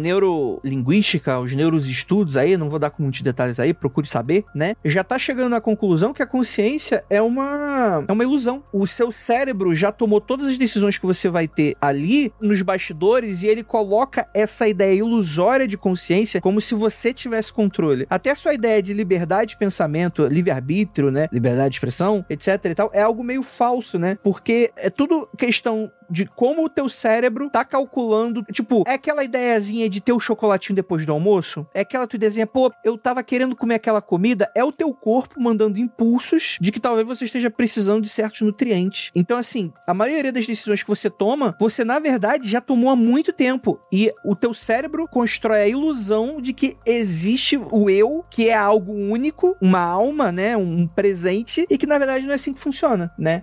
Tem uma pergunta para desenvolver a partir disso. Então, vamos dizer que todo esse cyberpunk que a gente tava falando até agora, até a necrobótica, é um cyberpunk que trata do middleware, que é um termo para você, o seu corpo físico, o hacking do seu corpo físico, do hardware. Essa aí leu Cyberpunk em inglês mesmo, porque não tem nem tra... não tem tradução meatware, não tem tradução. Meat de carne, ware de. de, de... Sim, sim, software, tipo, sabe o software e o hardware? Isso. Ai, Sasha, alfabetizado em inglês. Ah, Não, é que é um termo que, tipo, é muito clássico do Cyberpunk, principalmente do late Cyberpunk, e, tipo, não tem tradução direito. Mentira! Que tinha Meatware no Homem-Aranha 2099.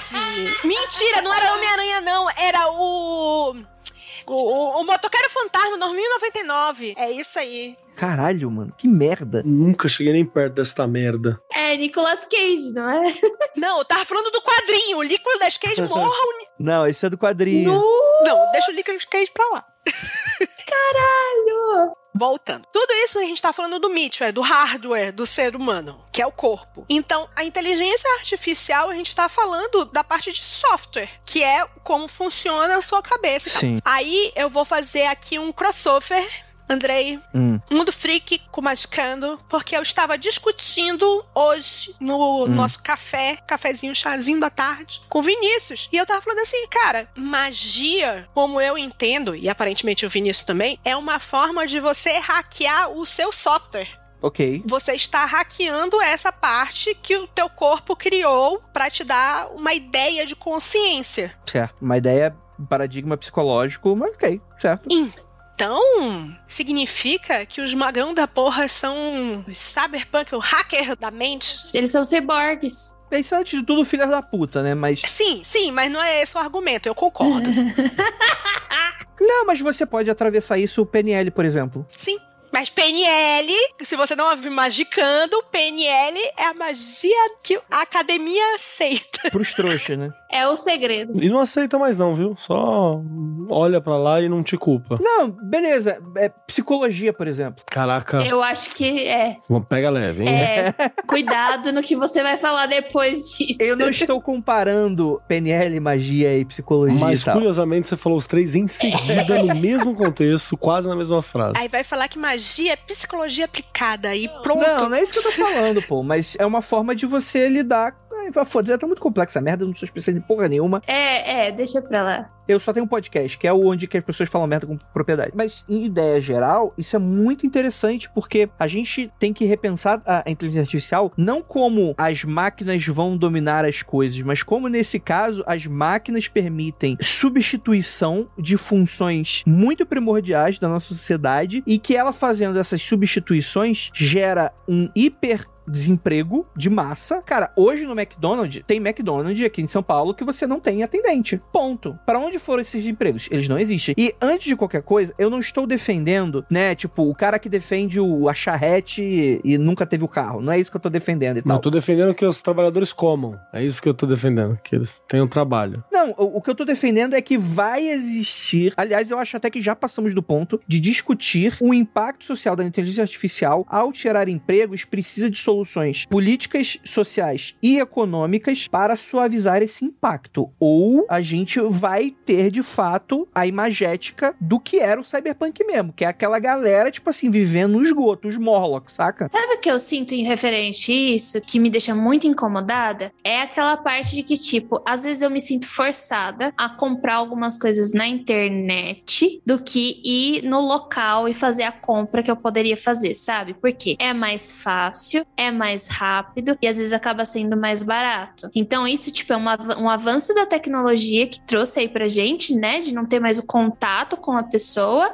Graças a Deus. Exato, eu me sinto da mesma forma, tipo, ah, não preciso interagir com ninguém pra poder fazer minhas compras e ninguém vai ficar me empurrando as coisas. Mas ao mesmo tempo, eu não estou lá fazendo com que esse trabalho seja válido, certo? Porque eu consigo fazer tudo em um clique. Eu me sinto extremamente incomodada com isso. Existe um, um- uma lorota, uma alegoria que o pessoal fala que quando tá um, o Ford chamou, sei lá, um sindicalista e mostrou assim, olha, tá aqui, vai ser tudo automatizado, a linha de produção. E como é que você vai fazer para os robôs entrarem em greve agora? Ele disse nada, mas eu quero saber como é que você vai fazer para vender carro se o povo não vai ter Dinheiro, né? Emprego. renda para comprar. É, então, é. Não gera, né? Não gera, não circula. É uma coisa, diria meu avô, moeda é redonda para rodar, né? É, esse é um problema que a gente vai ter em breve. Esse é um problema que a gente já tem, né? Inclusive, não é um problema pra breve, não. É um problema que nós já temos aqui. E eu quero lembrar a galera também que, assim, não existe consumo ai, consciente dentro da cidade que a gente tem. Todo consumo que a gente tem é a única forma de se expressar, a única forma de existir na sociedade. Você pode minimizar alguma coisa, mas cada gota de água que você guarda do seu consumo, o, né, o agronegócio destrói. É, não tem como fugir. Não tem como fugir. Exato, pra cada produto que você poupa, não tô falando pra você tocar o terror, tá? Faço que sua consciência for melhor, claro. Mas pra cada produto que você poupa, né? Ah, eu não vou jogar isso aqui fora pra não gerar lixo e tal, né? Trocentos quilos de lixo tá sendo gerado por uma outra galera. O problema ele é maior, não há soluções individuais pra problemas coletivos desse tamanho, assim. É outra coisa que se você tivesse lido o Gibson,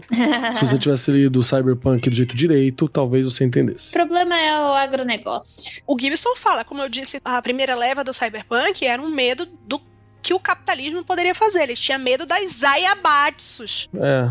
Que ele tava praticamente ganhando já a, a, a luta da Guerra Fria, né? Então o medo é o que, que esse ganhador vai fazer? Né? Qual é o poder que esse ganhador vai ter? Aí você pensa assim, ok, no termo do Gibson são as Zaiabatsus, que são as grandes empresas que se mesclaram e se transformaram, tipo a Amazon. Mas, por exemplo, tem o Robocop. Aquilo ali, o do Robocop, quando ele vai enfrentar a empresa que é dona dele, aquilo ali é um medo do cyberpunk daquele momento. Tipo, é que aquela empresa tem um controle e você não tem ninguém que consegue segurar as empresas, porque elas não são governos, elas não, não, não respondem a ninguém, a não ser ela mesma. E já tá acontecendo, né? Já tá aí, faz tempo. É, e aí leva mais àquela discussão também dos cachorrinhos robô comer trancas nas costas. Eu né? vou só falar uma coisa. A gente sabe que o Elon Musk tá fazendo o ciclo dele de virar o. Qual é o, o vilão do Super-Homem? Dr. Evil. Ele tá virando. Acho que tá mais pra Dr. Evil do que pra Lex Luthor, na minha opinião. Eu fico pensando naquele do, do Homem-Aranha que tem os tentáculos, esqueci o nome dele. Dr. Octopus. Aham. Mas eles são inteligentes, né? Esse é o problema. Musk é Eles são doutores, né? Eles têm uma formação acadêmica complexa. Eles estudaram. O Elon Musk tem formação em imperialismo, o nome. Ai, caralho. Enfim, né? Mas aí também inteligência artificial a gente vai estar lidando também que eu acho que não dá pra chamar de inteligência artificial porque muitas vezes os drones eles são pilotados, né, remotamente, né? Mas você consegue imaginar que você mete um algoritmo ali de identificar criminosos, aspas, aspas, aspas, em que robôs, drones militares, né, ou esses cachorrinhos robôs que estão sendo programados para vasculhar cidades e fazer a segurança privada, em algum momento vai ter que ter o discernimento de o que, que é um cidadão de bem, o que, que é um bandido, né? Que é uma discussão muito longa, né? E tem uma coisa ainda, que é uma discussão de agora, Andrei. Quem programa essas coisas são seres humanos. É que nem a é, história, tipo assim, você tem um viés. E aparentemente essas inteligências artificiais que são para buscar a gente, buscar essas coisas, estão tendo os vieses que as pessoas que programaram têm. Então, por exemplo, inteligência artificial do Twitter. Antes do Elon Musk mesmo, você tinha duas fotos colocadas, um homem negro e um homem branco. Ele sempre ia colocar do homem branco, ele cortava do homem negro. Então, isso é porque aquilo era para mostrar a coisa que era mais adequada, mais bem vista. E você tem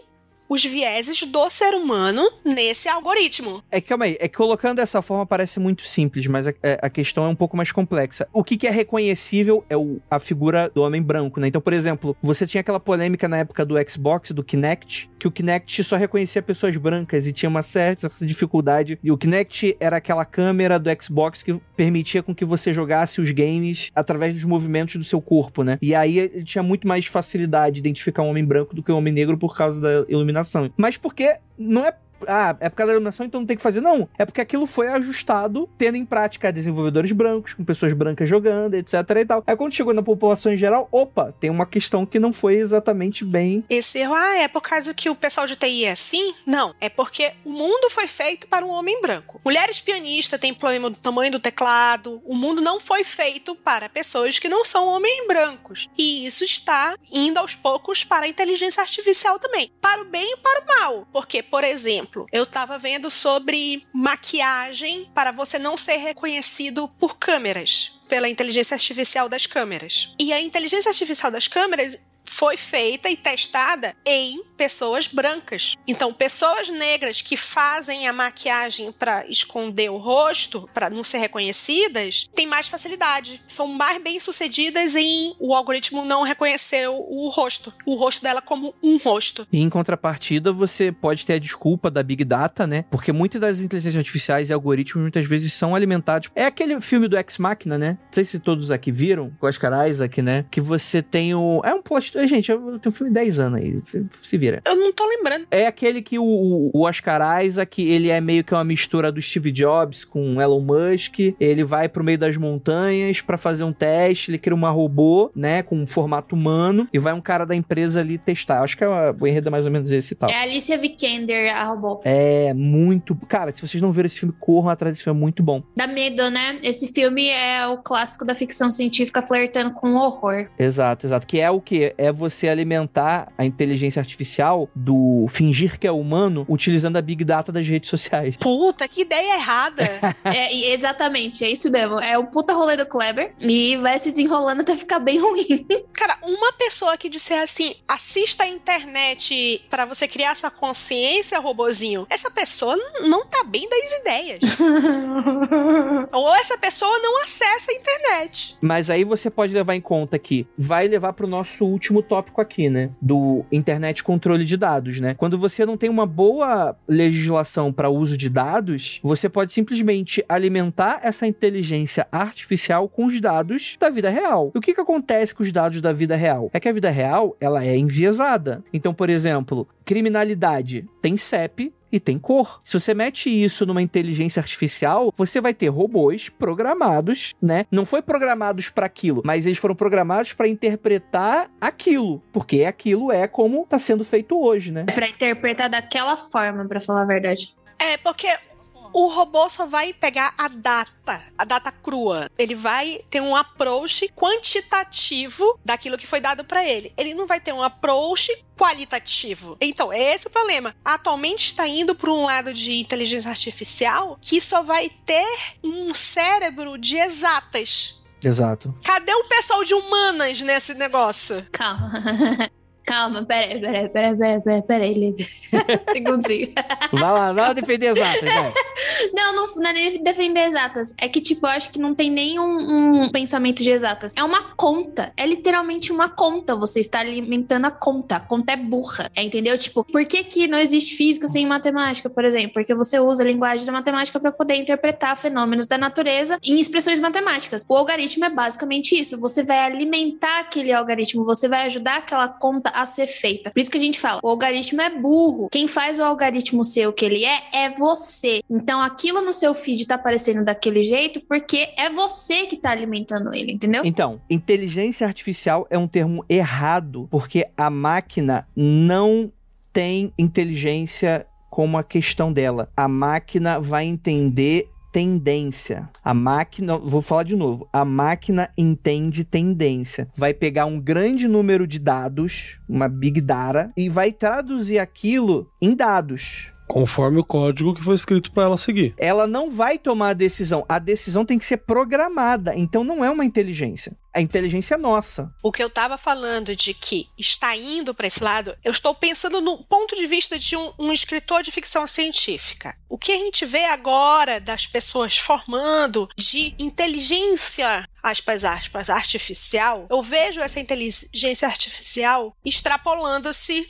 literariamente, a ser uma inteligência só com um lado de exatas, só com uma visão racional total. É problemas complexos resolvidos por lógica de engenheiro, que não é assim que a sociedade funciona. É uma inteligência artificial que iria virar um Spock, até um pouco mais cruel do que isso que eu vejo. Não, se virar um Spock, você tá no lucro, caralho. Não vai fazer isso, não. Vai ser só burro só. É, se virar no Spock, vai virar um vulcano, pegando só na, na parte de exatas. Vai virar um tecnocrata. Não, o que vai acontecer é o que já rolou. Você tem uma inteligência artificial, que é um apanhado de dados nos Estados Unidos, por exemplo, que era ser feita para auxiliar juízes a trabalhar e a dar sentenças. O que aconteceu é que foi percebido, na hora de fazer um, um recap sobre o que estava acontecendo, que as sentenças dadas por essa inteligência artificial, que deveria ser neutra, porque ela foi programada e tal, tal, tal. Não é uma pessoa que vivenciou e que gerou preconceitos. Ela dava punições muito mais severas em questão de tempo a pessoas pretas e latinas. Essa era a parada. Por que, que ela fazia isso? Porque ela era alimentada com o histórico de racismo dos trocentos anos que os Estados Unidos teve enquanto justiça independente. Então percebeu que quando ela, ela cruzou um padrão que ninguém tinha cruzado. Que quando você pega uma pessoa que ela vem de tal bairro, com tal estado e tal cor de pele dita no file dela, ela comete tal crime, ela é presa por um ano. Quando uma pessoa com o mesmo crime porém vindo de tal CEP e com a cor preta ou latino, era dado anos a mais. Então, a inteligência artificial falou: ok, pessoas que têm essa perfil é dado mais tempo. E tocou pra frente. Só depois que perceberam isso, foram rever alguma sentença e por aí que foi, alguém falou: é, porra, meu, criamos uma inteligência racista, né, meu? Porra, mas o americano é uma, é uma imbecilidade. Então, esse raciocínio, tô terminando o raciocínio. Eu, enquanto leitora de Cyberpunk, fico pensando assim: cadê o pessoal fazendo a parte de humanas para colocar nesse.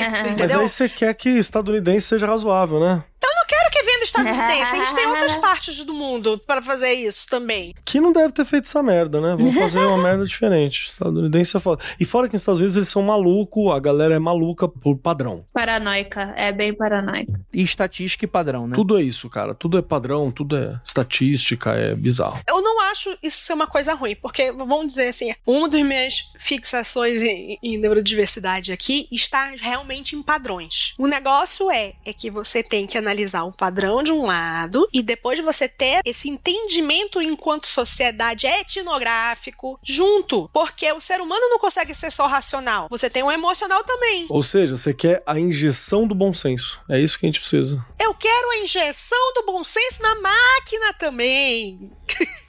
É, e daí você tá falando da ficção científica também, né? Sim. Ah, então, é, eu tenho visto muito disso nas ficções científicas novas de 2010 pra cá. Tipo Solarpunk? Não necessariamente, nessas space operas que eu tô lendo mesmo, que é uma longa viagem a um planeta hostil e o Justiça Ancilar mesmo, né? Tá tendo um pouco desse flerte aí, sim, de, de tipo, por exemplo, o personagem principal do Justiça Ancilar é uma inteligência artificial que foi fragmentada a partir do, da dona do, do império colonizador lá. Então, ela basicamente ela é para ser direta, receber ordens e ela só tem um propósito. Só que como ela foi fragmentada, ela era uma nave. Essa nossa protagonista, ela era uma nave cargueiro, onde ela fazia essas anexações que a grosso modo são as colonizações. Daí acontece uma treta, né? E ela é bipartida. Bipartida não, fragmentada. Então, tipo, uma dessas consciências pequenininhas que eram divididas para fazer várias coisas na nave, ela sobrevive. E agora ela carrega essa história. E é aí que ela se torna uma personagem complexa. Então tem esse lado humano da complexidade humana que são os sentimentos, as interações que você tem com as pessoas, as situações em que você se põe, você precisa lidar com aquilo, mas ao mesmo tempo ela tem vários implantes de armas. Por exemplo, ela salva uma das, das tenentes dela que ela teve há mil anos atrás. Ela fica se perguntando o tempo inteiro: por que que eu salvei essa tenente, sendo que eu não me importo com ela hoje? Ela não tem nada a ver, não tenho dever nenhum com ela. Mas tem aquele resquício da consciência dela de que em um dia ela já cuidou daquela tenente. Então é bem complexo. Então eu acho que a partir, é,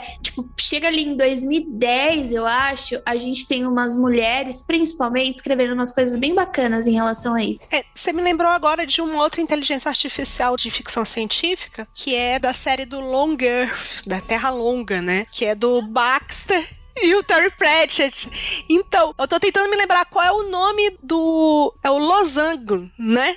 É o Losango, é.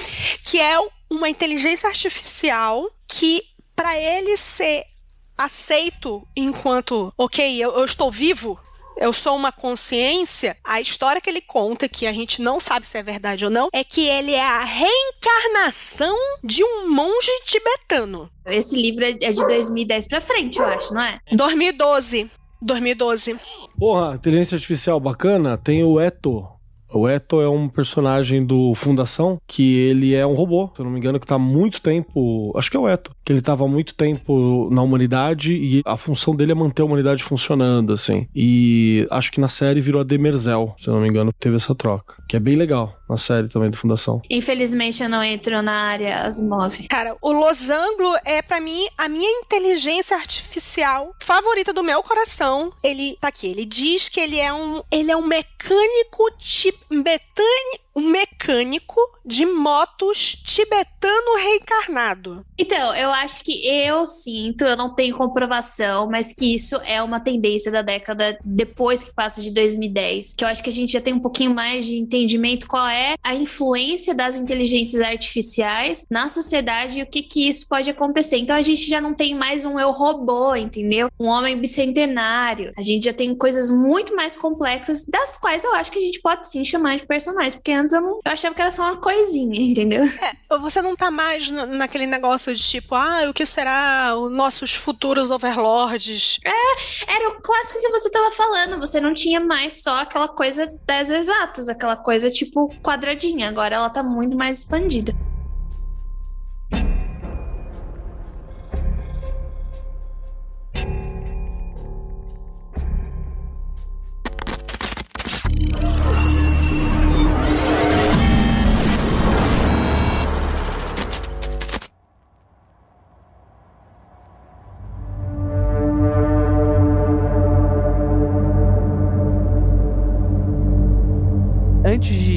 Terminar, terminar, tem duas coisas para falar para vocês. Primeiro é sobre o uso de dados. Não tem quando a farmácia quer te dar desconto para você dar o seu CPF, não dê o seu CPF e aceite não ter desconto. Mas infelizmente vivemos no mundo capitalista e infelizmente pessoas trocam dinheiro por comida, então é uma luta meio complexa, né? Enfim, né? Tem muitos exemplos para dar. E eu só gostaria de fazer uma menção honrosa antes da gente ir de uma ficção científica que acabou de lançar depois de 2010, que é o Próxima Parada Inferno. que brinca com a discussão de que se existe cyberpunk hoje e que ele, na verdade, é um mundo muito parecido. É o nosso mundo, né? Que no caso tá um pouquinho, uns cinco anos pra frente com carros autônomos, né? Começando a ser testados na nossa sociedade, né? E sobre um mundo altamente precarizado, né? E com personagens muito próximos da vida real e que, enfim, se você percebeu, né? Você só tá vivendo o hoje, né? Então é o Cyberpunk do ontem, do hoje e do amanhã, para você se inspirar aí também. Ficou muito interessante o resultado. A gente vai deixar nossas indicações ou não? Por favor, do que, que você. Beleza, vamos fazer uma listona. Eu vou. Próxima parada inferno é isso aí. Ó, você recomendou a Guerra do Velho. Guerra do Velho não é cyberpunk, mas eu recomendo como ficção científica. É da hora. Guerra do Velho, que tem toda uma porrada de livros, são acho que quatro ou cinco livros da série, mas três a principal. Tem o Zoe Stale e eu não lembro qual era o outro que eu li a porra toda também. Dr. Rowe, Rowe, de Skid Row no fim. Dr. Rowe não é um personagem, é o nome do autor, tá? O sobrenome dele é Dr. Rowe. Recomendo. É a ficção científica, mas não é cyberpunk, mas tá nesse negócio de estar tá mais próximo aqui. O Do Gibson, como ele tem a série do Sprawl, que é a o Neuromancer, o Conte Zero e a Mona Lisa Overdrive, eu recomendo a trilogia do Blue Ant, que começa com reconhecimento de padrão, aí vai para Spook Country. O terceiro eu não me lembro, mas começa com reconhecimento de padrão, que é tipo com as coisas acontecendo agora, e para coisas mais clássicas assim, tipo, quer entender cyberpunk e não é Gibson, eu tô tentando me lembrar o nome do, do cara do Snow Crash. Ai, não sei, mas Snow Crash é muito bom, tá com uma edição linda, linda, linda que sai agora. Snow Crash é maravilhoso e eu acho mais pé no chão. É uma coisa menos viajada do que, tipo, seria mais entre aqui e o Neuromancer, sabe? Snow. Cara, eu vou indicar um dos antigos também, porque junto com o, o Gibson, você teve o Bruce Stirling fazendo também, né? Não, desculpa ele é. Tem bastante coisa bacana pra você dar uma olhada. Ele tem uma, uma, uma série, uma coleção. De, teve uma coleção que acho que foi lançada no Brasil que foi chamada de Zenith, ou Zenith. Acho que não tem mais, não tá imprimindo mais. É, você tem que caçar por aí para dar uma olhada. Mas tem um livro que eu me lembro que era muito legal, que era, acho que era Piratas de Dados, que era uma jornalista, uma pesquisadora que foi tentar entender e tinha uma galera quebrando patentes e vivendo de uma forma, tentando montar uma forma de viver e tentando melhorar a qualidade. E eu me lembro que era uma história muito bacana, assim, que eu gostei mas, de novo, é da velha guarda, né, dessa,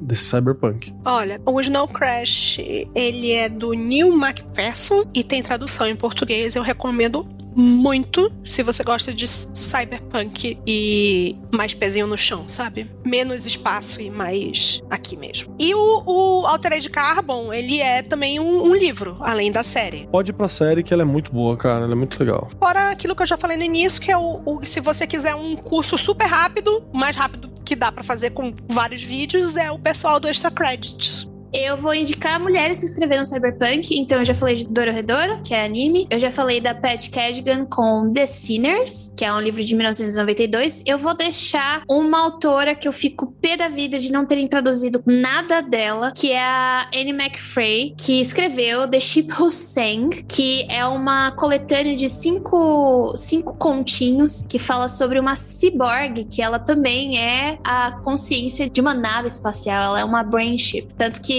a Anne McFray chama essa, essas coleções, esse mundo ficcional que ela criou de The Brain and the Brown Ship. Então, tipo, é um livrinho, caso você manje de inglês e consiga ler em inglês, eu aconselho. Ele é pequeno, vale muito a pena. E esses são, são cyberpunk. Então, é cyberpunk, cyberpunk mesmo, não é ficção científica. Das ficções científicas que eu vou indicar agora é um da Ursula Le Guin, que foi recentemente lançado pela Morro Branco. Não é uma esquerda da escuridão, não é os despossuídos, é é A Floresta é o Nome do Mundo. Esse livro já se prepara, já leva uma aguinha junto, uma aguinha gelada, porque é soco atrás de tapa, é extremamente violento. Eu nunca vi, nunca peguei um livro. E a primeira vez que eu peguei um livro da Ursula Le Guin, que ela está arregaçando a sua cara logo nas duas primeiras páginas. Fala muito de ecologia, fala muito de colonização, questão colonizador e colonizado. Então, é muito bom. E a gente aí tá na, na, no mesmo mundo de A Mão Esquerda da Escuridão e os Despossuídos possuídos. E é óbvio que eu não vou deixar de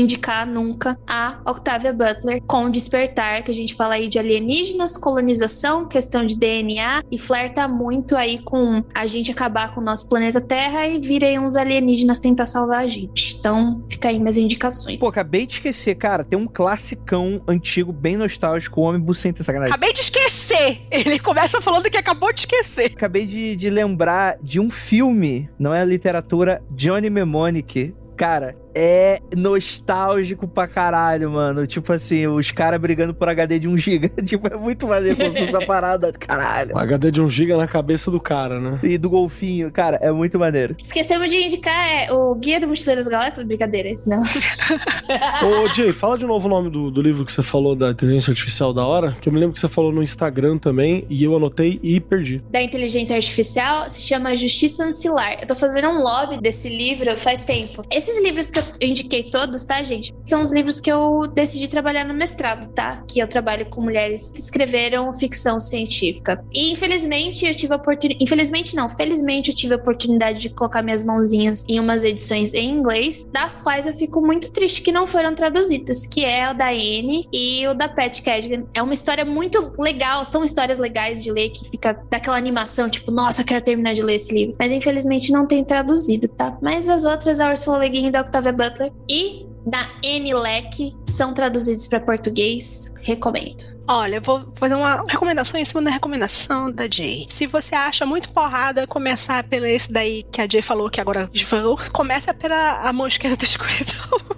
Pô, eu acho a mão esquerda da escuridão pesado. É pesado, mas o outro eu não consegui ler.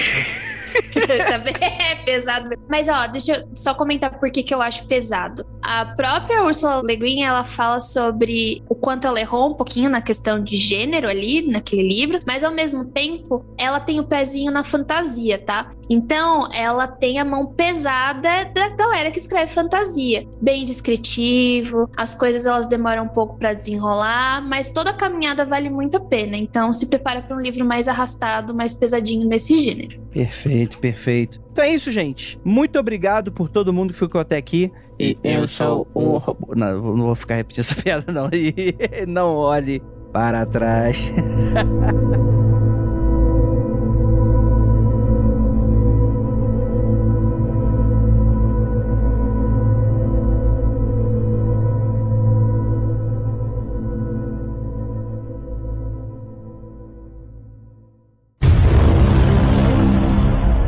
Você meter ali um rato. Oh, eu conheci um cara que trabalha, ele é mergulhador. Cuidado. Não, Ah, cuidado. ele é mergulhador e ele trabalha em fossas e esgotos. Então ele mergulha pra ver o que, que tá de errado lá dentro. Que nojo! É tipo, é, é que nem um brasileiro. É o brasileiro entrando na internet todo dia. O maluco compra uma camisinha extra larga, né? Coloca na cabeça e no corpo inteiro, né? E vambora, né? Eu fiquei fascinada ele contando. Tipo, ah, eu sou mergulhador, eu trabalho com isso. Fascinado é uma palavra forte. Não, pô, imagina um cara tá olhando na sua cara. Foi um cara que tava treinando comigo na piscina. Você sentiu um cheiro esquisito falou: quem é esse cara? A minha treinadora falou assim: ah, ela é física. Daí eu perguntei: o que, que você faz dele? Ah, eu sou mergulhador e trabalho com esgoto. Daí eu falei assim: Calma, é, tem duas coisas que não estão. Não tá concatenando bem isso aí, não. tipo, como assim? E basicamente é isso: ele mergulha nas fossas e esgotos pra ver o que, que tem lá se tá tudo certo. Que nojo, bicho. Ele é mergulhador de bosta, é isso, É, é. gente. Ele, ele mergulha da bosta. Eu conheci uma pessoa que fazia isso. Caralho, chamava Elon Musk. Precisa ser muito bem pago uma pessoa dessa. Eu acho que é, eu acho que é. E para trás. Porque o homem bucentenário está atrás. Meu Deus, cara, misericórdia. Não. É a quinta série, quando ela, tipo, passa assim, ela não sai. né? Será que tem um implante pra tirar a quinta série do Andrei? Será que a gente consegue? Vai sobrar uma casca vazia, né? É isso que vai sobrar. mundofreak.com.br